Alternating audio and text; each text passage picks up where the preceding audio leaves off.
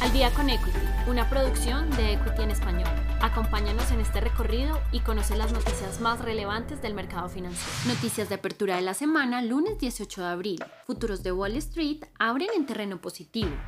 A inicios de la tercera semana de abril, el mercado se encuentra vigilante ante la continuación del conflicto armado por parte de Rusia y Ucrania y las restricciones por parte de China por el brote de contagios de COVID-19 el índice del Dow Jones presentó contracciones de 34.75 puntos, devaluación del 0.10%. Además, el S&P 500 exhibió un ligero movimiento bajista de 0.03%. No obstante, el índice Nasdaq manifestó una contracción de 45.81 puntos, reflejando una caída de 0.34%. Precios del petróleo aumentan después de decisiones de Arabia Saudita. En la jornada del lunes, el precio del petróleo con referencia a WTI presentó una apreciación de 0.82% para ubicarse en los 107.83 dólares por barril. Asimismo, el precio del crudo con referencia a Brent se ubicó en los 112.99 dólares, reflejando un crecimiento de 1.15%. Este comportamiento se presentó como respuesta a las interrupciones de suministro del crudo por parte de Libia, donde las preocupaciones por escasez de suministro lograron impulsar los precios internacionales del petróleo.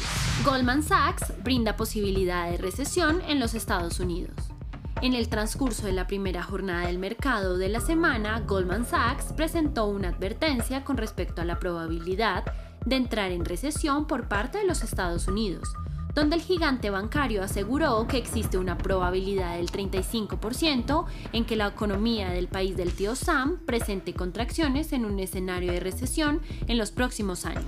Este escenario se centra en que la Reserva Federal de los Estados Unidos deberá enfrentar el trabajo de endurecer la política monetaria lo suficientemente fuerte como para enfriar la inflación creciente en el país sin causar una recesión en la misma economía.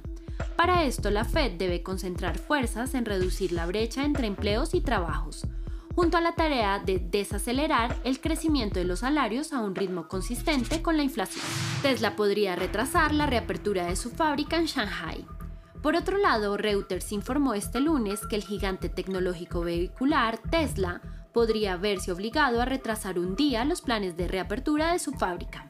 Este comportamiento se presenta como respuesta a diferentes problemas logísticos con su proveedor en Shanghai, donde las tres semanas de confinamiento por el coronavirus han generado diferentes problemas del personal y logístico, no solamente por parte de Tesla, sino por todas las empresas que planean la reapertura de sus fábricas en esta parte de China.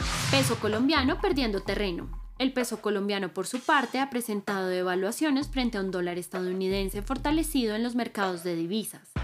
Este comportamiento surge como respuesta a los nuevos niveles de aversión al riesgo, donde los operadores han incrementado sus posiciones a favor del dólar estadounidense. Además, el aumento de los rendimientos de los bonos del Tesoro fortalece al dólar estadounidense, Actualmente las cotizaciones dólar-peso mantienen apreciaciones de 0.05%, revaluación que lleva los precios del par exótico sobre los 3.731 pesos por dólar.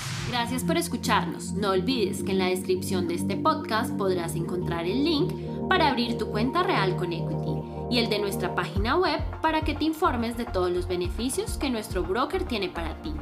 Adicional a esto, si quieres aprender de todo este mundo, no olvides registrarte semana a semana a nuestros eventos gratuitos como webinars y lives.